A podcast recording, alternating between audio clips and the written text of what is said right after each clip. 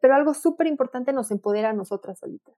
O sea, nos empodera a conocernos, a estar decididas en hacer algo, en levantar la voz, en decir, oye, esto no es normal, tengo que ir antes, no he iniciado mi vida sexual, pero tengo que ir al, doctor, en, en simplemente un autocuidado, que eso es lo que quiere lograr la autoexploración.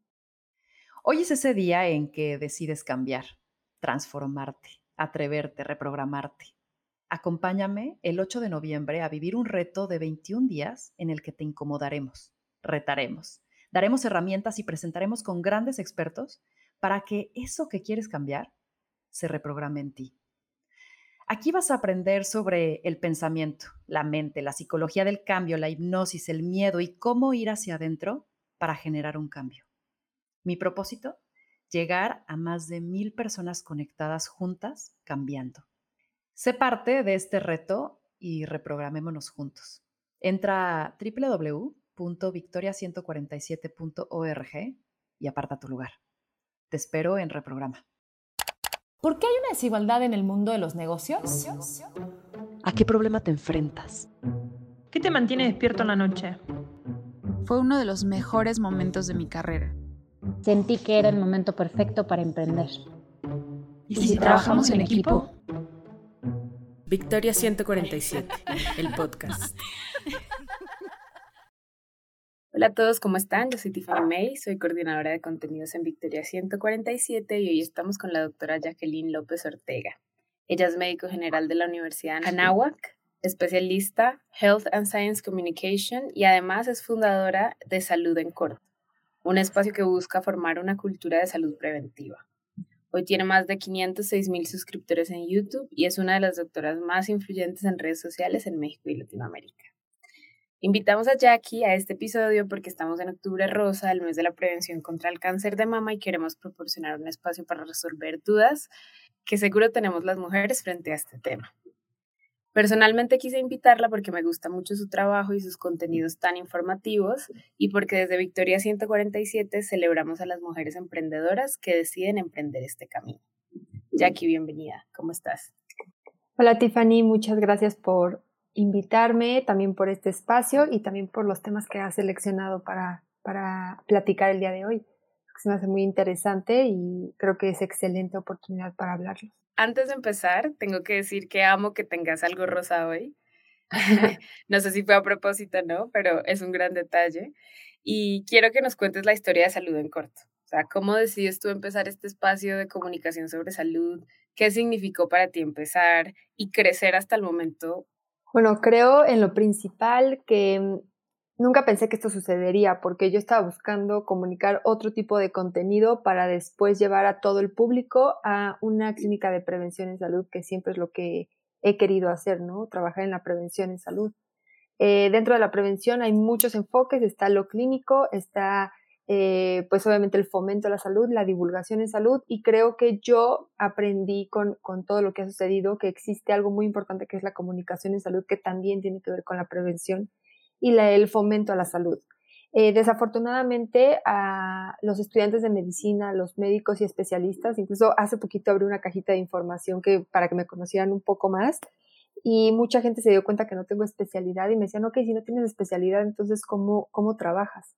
o en qué trabajas, o sea, como que no, no ven más allá lo que puede hacer un profesional de salud y, es, y la verdad está cañón, o sea, no, no, puede ser que al propio médico y especialista no le dé para saber qué más pueden hacer dentro de su profesión.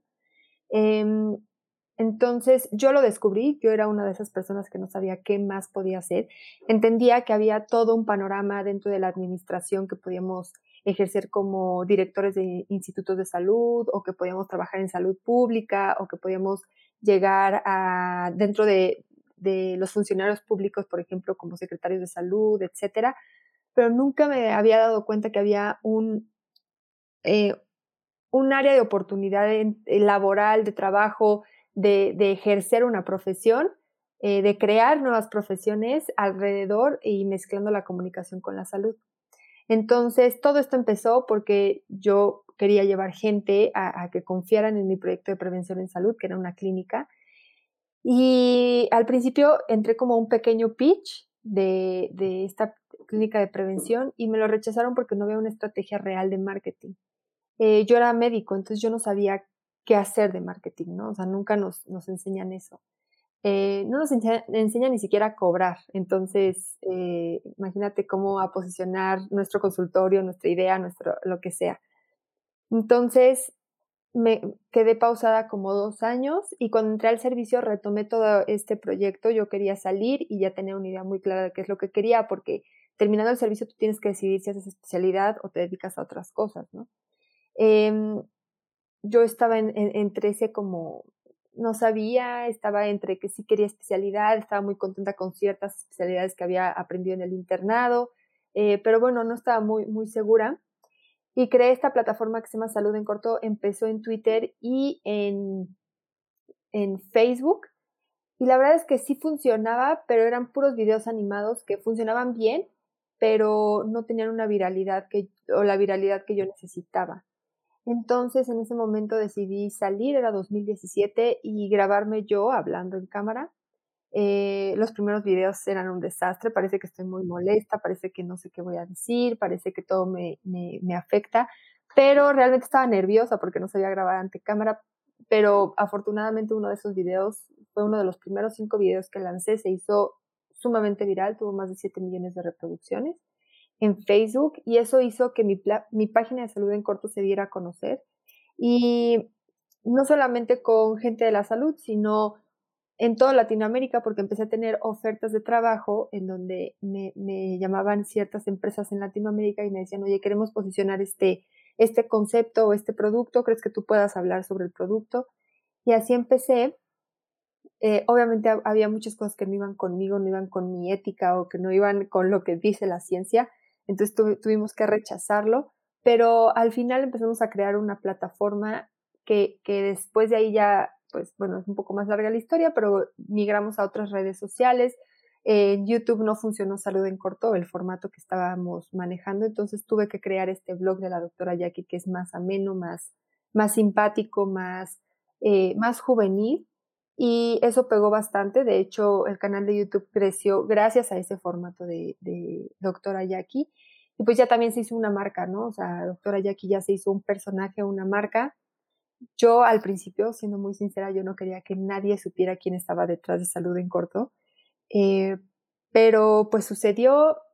Eh, ahora sí, sí, sí creo que vinculan Salud en Corto con Doctora Jackie. Es, es el mismo proyecto hay muchas, muchas cosas que quiero hacer para, para crecerlo, para incluir a más profesionales de salud, no solamente médicos, también quiero nutriólogos, psicólogos, quiero odontólogos, la salud abarca muchísimas ramas, entonces hay que tomarlas todas en cuenta. Y poco a poco eh, yo quedarme como directora de contenido, no tanto como la persona que dice el contenido. Y pues bueno, obviamente quedarme con una, una pequeña sección en donde yo diga mi opinión, de algunas cosas, porque eso me gusta, me gusta que la gente escuche mi opinión, a veces soy muy fría, soy muy directa, pero hay un público fuerte que le gusta que sea así, que no sea tibia, entonces creo yo que, que sí vale la pena quedarme con, un, con una, una pequeña sección que pueda estar hecha por mí y que pueda dar mi opinión, eh, pero sí, lo que quiero es que crezca y que Salud en Corto no solamente se quede en lo que dice la doctora Jackie, sino creo que hay mucha gente que puede opinar y, está padrísimo. Entonces, eso es salud en corto. Hoy también ha, migrado y no solamente nos quedamos en difundir la salud, es ahora sí divulgación de ciencia. Entonces, en concreto, Salud en Corto es una plataforma, es la primera plataforma en Latinoamérica que habla de salud y ciencia eh, escrita y divulgada por profesionales de salud. Eh, donde no tiene realmente fines del, o sea, sí vendemos contenido, pero realmente Salud en Corto su fin no es ganar dinero, es difundir y divulgar. Eh, entonces hay mucho contenido que no está pagado, simplemente es parte de un temario que tenemos, que de un calendario de contenido que Salud en Corto constantemente está renovando. Y, ese es nuestro objetivo, que la gente se entere de lo más actual, de lo más sonado y todo lo que hay en la ciencia. Qué, qué gran, gran trabajo el que haces. O sea, siento que, y lo dijiste ahorita con una frase que me impactó mucho y es, nadie piensa en, el gran, en la gran área de oportunidad que hay en dar información sobre la salud. O sea, lo damos como por hecho, hay libros, hay información, puedes buscar en Google, pero no hay como este espacio en el que uno se puede acercar y, como dices, te diga las cosas directas de salud y pues fomentar la salud pues, en un momento en el que hay mucha misinformación y mala información de ella misma. Entonces me parece, me parece un gran proyecto, te lo celebro mucho y pues ahora creo que no podríamos tener una mejor invitada para crear un espacio como este, ¿no? Y justo pues en, el, en la coyuntura que es octubre rosa, reunimos un par de preguntas alrededor del cáncer de mama de varias mujeres de nuestra comunidad de Victoria 147. Em, te las quiero decir, eh, a ver, ¿tú qué opinas? ¿Cuál es, pues, con toda la experiencia que tienes? La primera que nos hacen es en qué debería yo como mujer fijarme o yo como persona fijarme para detectar el cáncer de mama a tiempo. No solamente hacerte el autoexamen, sino qué análisis yo me debo hacer, qué análisis clínicos, qué doctores de cabecera a lo mejor debo visitar y tener en mi calendario cita con este doctor o no sé, ¿qué otros factores de riesgos hay, como el estrés? Ok, eh, primero, eh, de hecho, justo ayer, eh, domingo, lancé un, un video sobre el cáncer de mama. No estoy hablando realmente de todos estos signos y factores de riesgo que normalmente todos los profesionales de salud hemos estado repitiendo en, en octubre. Estoy hablando como más los mitos y realidades y como lo más cruel que puede suceder en, el cáncer de mama y no del de, pronóstico que puede tener el cáncer de mama, sino, por ejemplo, la autoexploración. Realmente la autoexploración no funciona como una medida para detectar eh, el cáncer de mama y eso se sabe desde hace muchísimos años. Eh, lo que sucede con la autoexploración y el estar constantemente repitiendo de autoexplórate, autoexplórate es más bien eh, una medida, es, es parte de una estrategia de prevención para empoderar a las mujeres y que ellas empiecen a conocer su cuerpo desde muy jóvenes. Entonces, ellas tienen que conocer lo que es normal y lo que es anormal en su cuerpo para detectar algún cambio. Ahora, se sabe muy bien que por lo regular, cuando una persona alcanza a palpar alguna tumoración o alguna bolita o algún cambio en la mama, ya es muy tarde o el pronóstico no es lo mejor. Entonces, por eso, dentro de esta autoexploración siempre se debe acompañar de, sí, autoexplórate siempre, o sea, hay que tener esa cultura, hay que tenerlo presente, no solamente en octubre, cada mes, cada semana, tú conoce tu cuerpo, tienes que entender qué está bien, qué está mal. ¿Por qué? Número uno, cuando vayas con un ginecólogo, que debes ir con un ginecólogo, ya sea cuando empiezas tu vida sexual o eh, a partir de los 18 años, debes de empezar a acudir al ginecólogo para eh, que esta, tú le puedas explicar cómo sucede, qué, sucede en tu cuerpo cada mes al ginecólogo. Esta persona, ginecólogo o ginecóloga, va a integrar esa información y va a, deducir si eres, tú una persona que tiene características suficientes como para empezar a hacer ultrasonidos o empezar a hacer mastografías eh, antes de los 40 años. ¿Qué sucede? Que hay ciertas personas que tienen características por su ciclo menstrual, por cómo empezó la menstruación, por cómo está terminando la menstruación, por cómo se da eh, el ciclo menstrual, por cómo hay cambios durante el ciclo menstrual en el cuerpo, por cómo se están desarrollando las mamas, por los antecedentes familiares que tienen, que toda esta información probablemente tú la desconoces, eh, o sea, tú desconoces la integración de esta información, pero tú al momento de compartírsela al especialista, es, el indicado en que debe de integrar esta información y decirte, ¿sabes qué? Tú no vas a iniciar el estudio de mastografía como todas las mujeres a los 40 años. Tú debes de iniciarlo a los 30 o a los 35. ¿Por qué? Porque en tu familia hay antecedente de cáncer de ovario, cáncer de mama, cervicouterino. Entonces, eh, esta, este doctor tiene que guiarte. Lo más importante que tenemos que entender es que la autoexploración funciona para que nosotros empezamos a conocer nuestro cuerpo como mujeres y como hombres, ¿no? Eh, también los hombres tienen que entrar en, este, en entender que la autoexploración no solamente es para las mujeres, también ellos tienen que eh, explorar ciertas partes de su cuerpo y además también las mamas, porque también hay cáncer de mama en hombres. Entonces, esto es súper importante. Número dos, que ellos entiendan la, importancia, también nos, nos nutre a nosotras de que lo sigamos haciendo y sigamos fomentándolo, pero algo súper importante nos empodera a nosotras solitas. O sea, nos empodera a conocernos, a estar decididas en hacer algo, en levantar la voz, en decir, oye, esto no es normal, tengo que ir antes, no he iniciado mi vida sexual, pero tengo que ir al, doctor, en, en simplemente un autocuidado, que eso es lo que quiere lograr la autoexploración.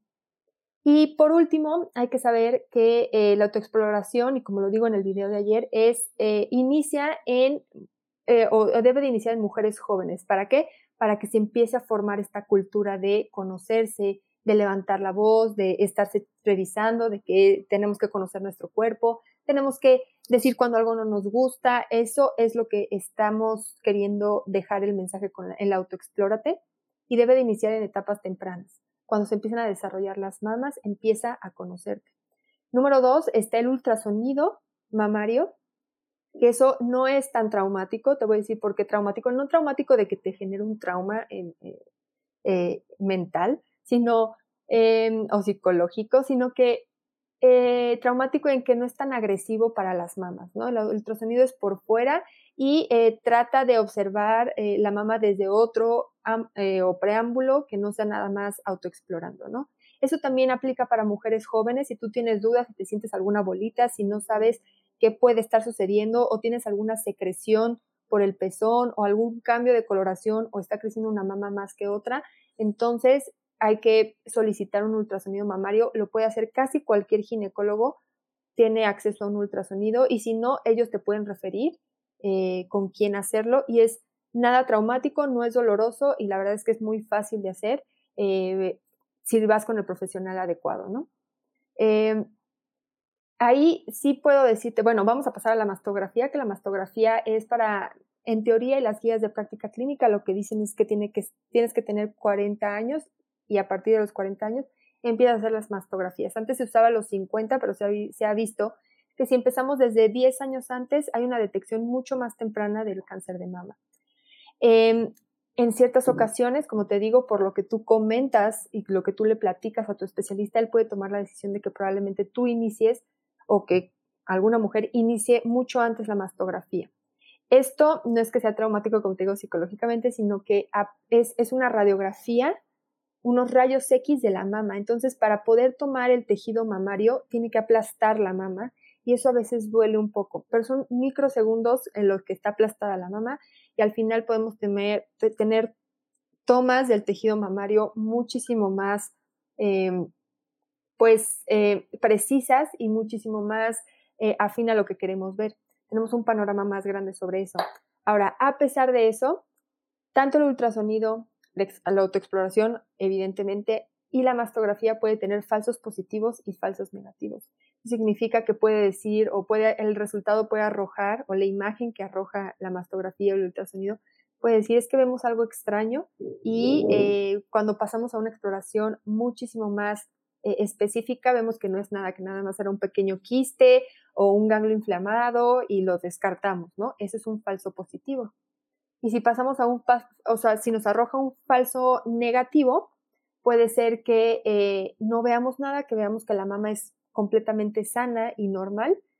Y después de dos años vemos que sí había, un, sí había una pequeña tumoración que ya creció y que ahora tenemos que retirar, ya sea no solamente la tumoración y ganglios de alrededor, sino toda la mama. Entonces, esos son los dos riesgos que hay, el falso positivo y el falso negativo. Pero por lo mismo, se pide que la mastografía sea anual porque cada año vamos monitoreando, cada año vamos eh, observando cómo va modificando esa mama y, y entonces podemos tener un panorama muchísimo más amplio y más acertado. Entonces, eso es lo que se pide. Ahora, hay un documental que se llama Boobs, donde está desacreditando, no sé si lo has visto, pero desacredita un poco estar eh, en constante monitoreo y mastografías anuales, porque dicen que hay una eh, sobre o hay un sobrediagnóstico de cáncer de mama por estarse monitoreando de más. Pero al final entiendo su punto porque sí, o sea, hay muchos falsos eh, positivos, que es lo que te estaba diciendo, que dice que tienes algo, pero realmente es algo insignificante o nunca iba a progresar, pero por ver una imagen tan anormal nos asustamos y retiramos la mama o lo que sea, pero lo que siempre pregunto yo, dime tú si, si tú en tu mama ves algo extraño, no preferirías monitorearlo todo el tiempo, ¿no? O sea, para ver si no hay, incluso si va creciendo, no preferirías retirarlo antes de que se esparza y hay una metástasis. Entonces, ahí sí creo que es, ya opinión de cada quien cómo quiera tomar el control, pero sí, dentro de lo que dice la ciencia eh, y dentro de la salud pública, el cáncer de mama está matando mujeres, entonces no creo que esté eh, malamente sobre sobrediagnosticado. Creo que hace falta muchísimo más el diagnóstico temprano.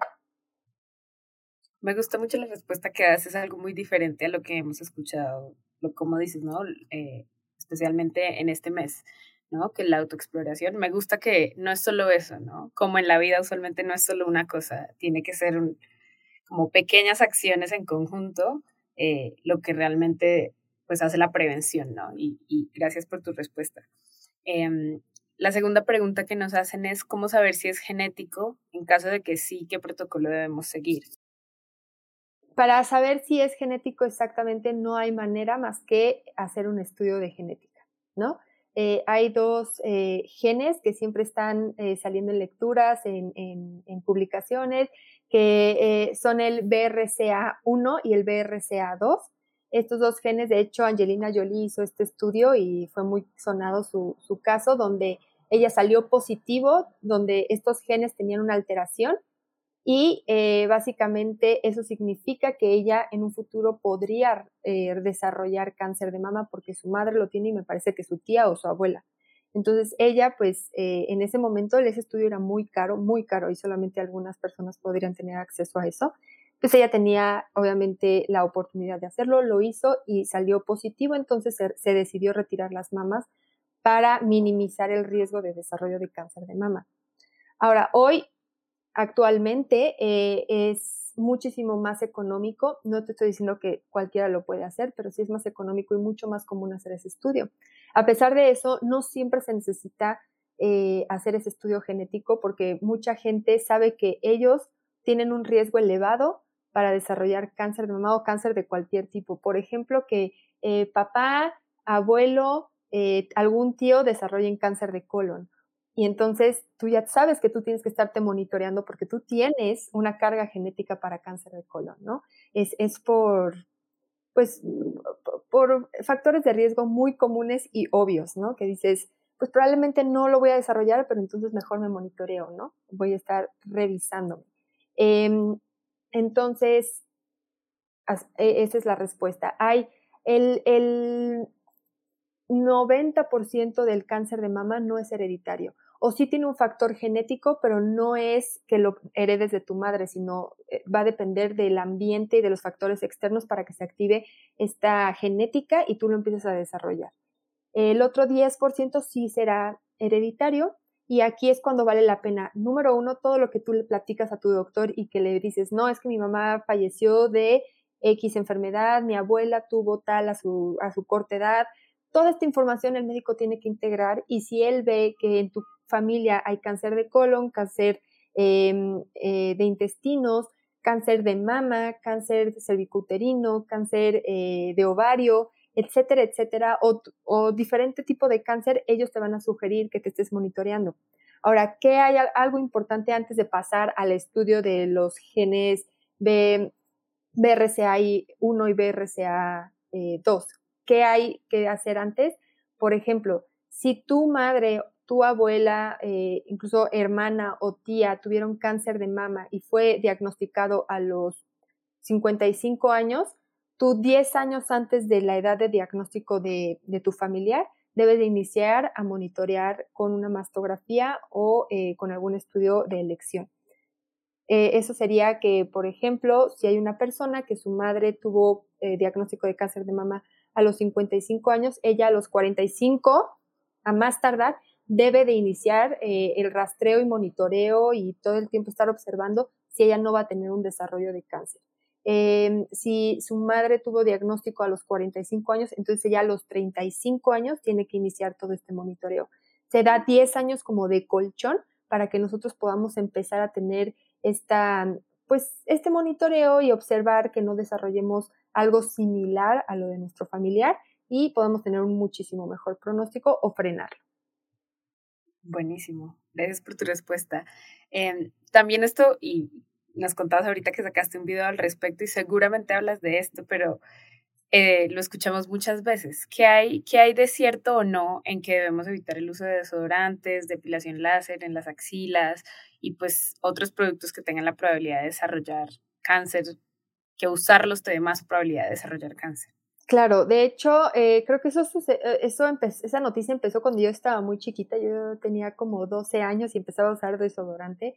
Entonces, eh, todo mundo dejó de comprar el desodorante de aerosol y, teníamos miedo de tener cáncer. Este, realmente, eh, sí salió un artículo en donde se vincula, de hecho, creo que me parece que fue en Londres, pero se vincula eh, el uso de desodorantes no me acuerdo cuál es el nombre exactamente, pero bueno, el uso de desodorantes en aerosol con eh, el desarrollo de cáncer. Y posteriormente eh, se dieron cuenta que ese artículo estaba un poquito mm, sesgado, estaba mal hecho, tenía ciertos datos que no estaban eh, tan, pues tan, no correctos, sino tan específicos, ¿no? Es que había muchas anomalías dentro de ese estudio. Entonces volvieron a desvincular. Ahora, sí se sabe que eh, cualquier sustancia en aerosol o cualquier cuerpo extraño que entra a nuestro cuerpo, porque al final tú estás echando un aerosol o estás aplicando el aerosol y está cayendo en tu piel y tu piel absorbe. Entonces, cualquier partícula o cuerpo extraño que cae en nuestro cuerpo produce una inflamación. ¿Ok? Entonces, la inflamación constante, no estoy hablando solamente de los desodorantes, estoy hablando de cualquier partícula que entra a nuestro cuerpo. La inflamación constante hace que se activen ciertas células y una cadena celular que al final puede hacer que las mismas células y proteínas de nuestro cuerpo empiecen a mutar. Esa mutación puede eh, provocar diferentes enfermedades, ya sea enfermedades autoinmunes o cáncer. Entonces, eh, lo que siempre digo es la inflamación constante o la inflamación crónica puede llegar a producir cáncer. Entonces, la gente que fuma y está inhalando constantemente partículas eh, o aerosoles de tabaco y de nicotina y de ciertas otras cosas que, están, eh, que vienen en el cigarro. La gente que constantemente está eh, cocinando con humo de leña, gente que está trabajando en minas, la gente que constantemente está, está cerca de aerosoles, está inhalando y está recibiendo esa agresión de cuerpo extraño en el cuerpo, entonces al final tiene una inflamación eh, sí puede migrar en cáncer, pero no solamente es con los aerosoles, hay muchas otras cosas que pueden eh, generar esa inflamación. Por ejemplo, y se ha visto, y esto es algo muy, muy cierto, en taxistas que conducen o, o en gente que todo el tiempo está conduciendo en coche, que solamente sacan un brazo al sol y van manejando con el otro, el brazo izquierdo que va recargado en la ventana, que está constantemente en contacto con el sol, se ha visto que tienen eh, desarrollo de cáncer mucho más del lado izquierdo que del derecho por eh, la agresión constante que están recibiendo el sol. Y al final, si te asoleas, es una inflamación. O sea, el, el eh, que tú te pongas roja después de asolearte es una inflamación. Es una reacción de la, de la piel. Entonces, eh, eso constantemente puede hacer que desarrolles cáncer. Ahora, algo muy importante también, cuando es en aerosol o cuando estamos eh, poniendo, eh, ni siquiera tiene que ser aerosol, puede ser cualquier tipo de desodorante en la axila, estamos tapando glándulas de sudor. ¿ok? Estamos frenando, estamos tapándolas, estamos, pues sí, haciendo que no saquen lo que deben de sacar, porque al final todo el tiempo las axilas tienen que estar desechando o, sacando agua, ¿no? Sudor y toxinas. Entonces, que las estemos eh, constantemente tapando, eso hace que eh, se inflamen. Entonces, también ahí hay un, tipo de inflamación que puede ser constante y sí puede fomentar eh, pues el desarrollo de cáncer. Claro que es un riesgo muy bajo, hay otras cosas que inflaman muchísimo peor, como te digo, el tabaquismo. De hecho, el tabaquismo también es el factor de riesgo número uno para el desarrollo de cáncer de mama. Entonces, no podemos atribuirle todo el peso de cáncer de mama a los aerosoles del desodorante, sino ya se, se, han despuntado y se han destacado otros factores de riesgo mucho más importantes eh, que también podemos evitar. Buenísimo, gracias. Me gusta, me gusta mucho cómo das ejemplos, eh, como que me invita más a entenderlo, ¿sabes? No, no, no me estás diciendo cosas tan técnicas y estoy segura que a todos los que nos están escuchando les pasa lo mismo, entonces gracias por tu respuesta. Em, y justo siguiendo esta línea de los mitos, también hay una creencia de que la dieta basada en plantas reduce, digamos, eh, las probabilidades de que te dé cáncer. ¿Qué opinas sobre eso? Ok, en, en este punto yo creo que eh, todavía hay muchas cosas que debemos de evaluar para poder llegar a una, eh, como a un resultado final o a una opinión final. Eh, pero el, el, punto con el cáncer de mama y con muchos otros tipos de cáncer, pero en este punto, cáncer de mama, la exposición a hormonas sí puede ser un factor de riesgo, o sea, exposición a hormonas en un periodo largo sí puede ser un factor de riesgo y sí es un factor de riesgo para el desarrollo de cáncer de mama. De hecho, uno de los, de los criterios que buscan los ginecólogos cuando te están preguntando es cuándo inicia tu menstruación y si iniciaste a los nueve años, a los 10 años, eres muy pequeña y tu menstruación va a durar por muchos años. Eso significa que tu cuerpo va a estar expuesto a muchas hormonas y ese es un factor de riesgo para el desarrollo de cáncer de.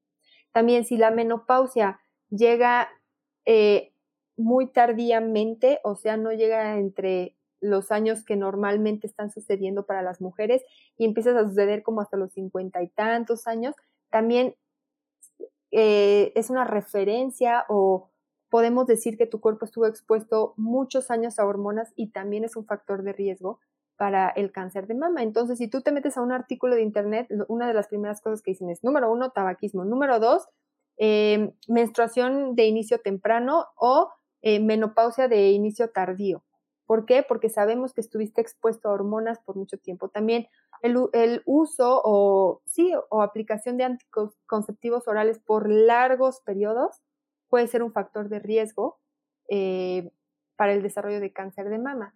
Entonces, em, en este caso, por ahí va el, va el, asunto, donde la carne, para que se vea más jugosa, para que crezca más, para que se, se vea eh, pues más antojable, más, no sé, ni siquiera magra, no sé cómo se tenga que decir, pero eh, que la gente la compre más y que se les antoje más, eh, estaba diciendo que se estaba eh, inyectando hormonas, no solamente a la carne, sino también al, al ganado, desde que lo están haciendo crecer, ¿no?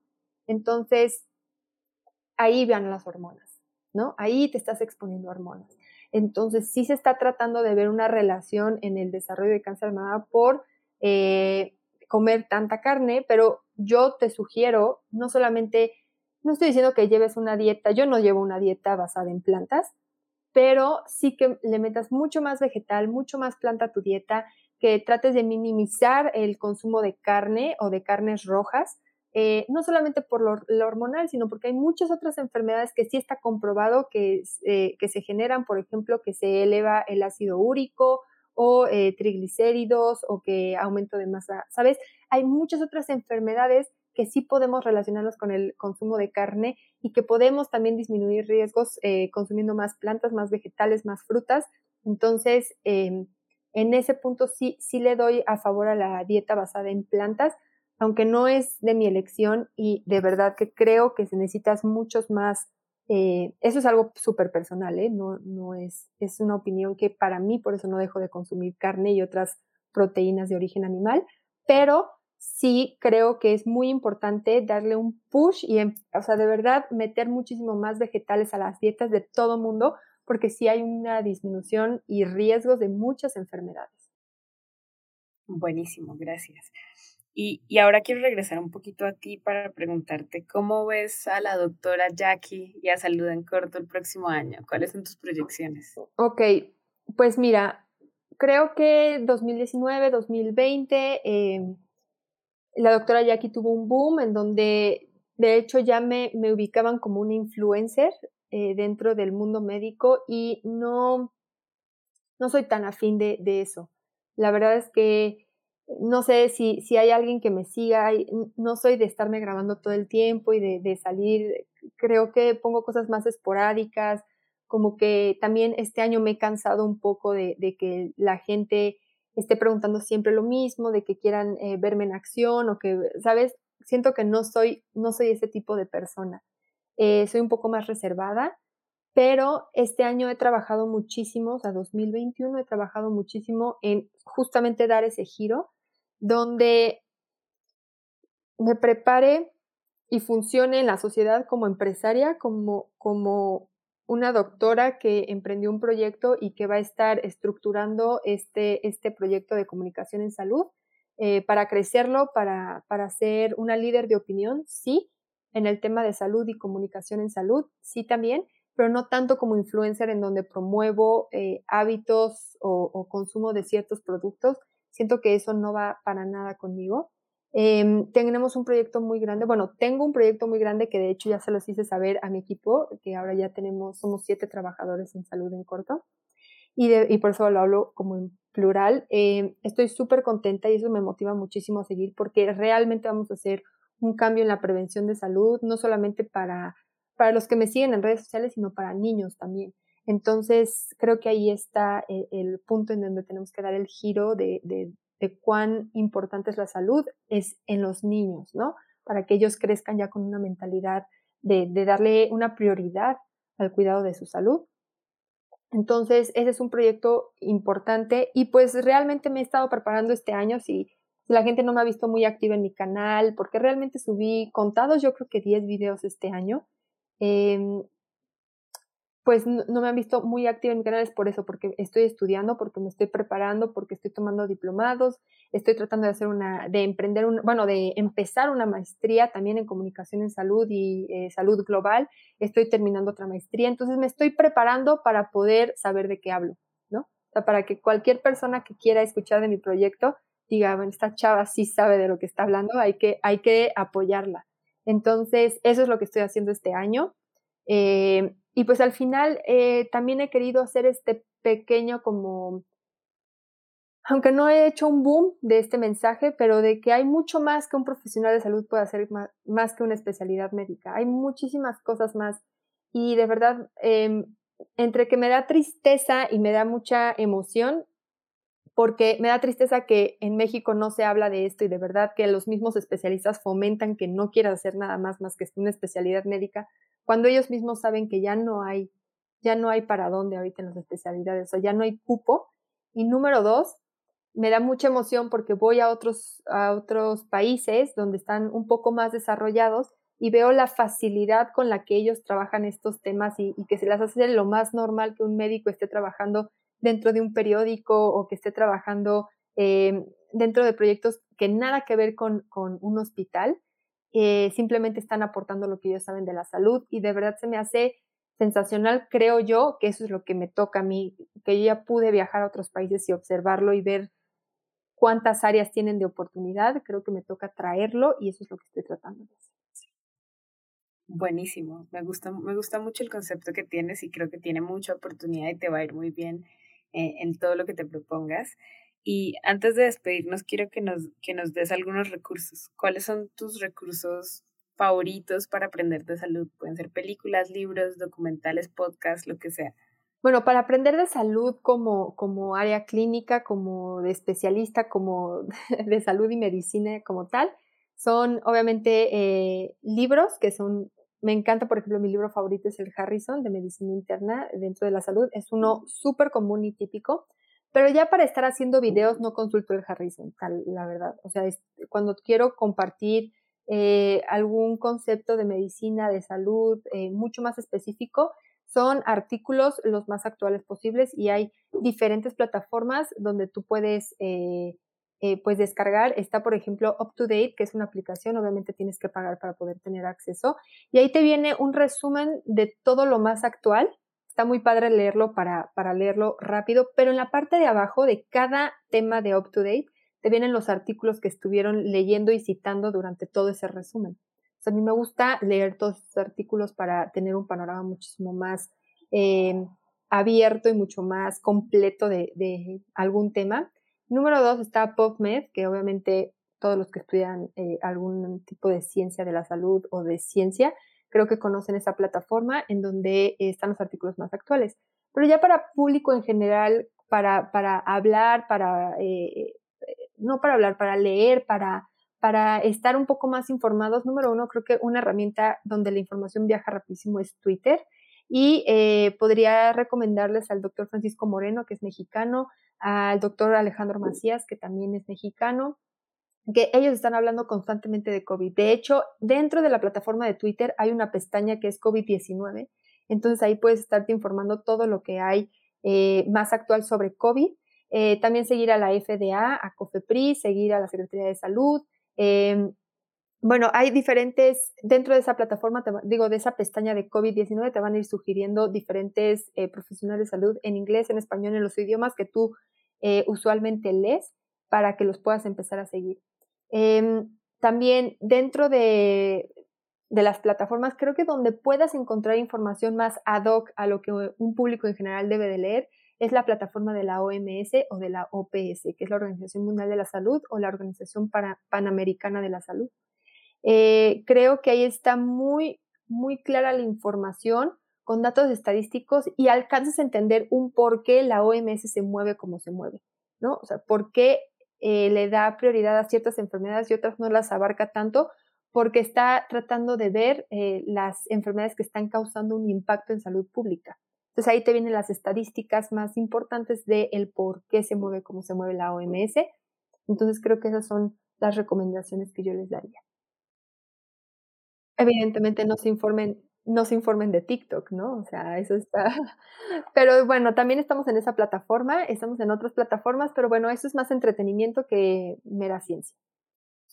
Claro, no, y lo que dices, no es solo una cosa, lee de diferentes partes, busquemos de diferentes lugares siempre para tener una visión más completa.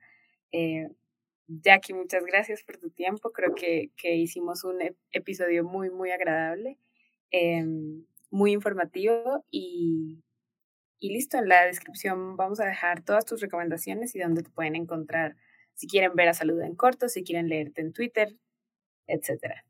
Esto fue Victoria 147, el podcast.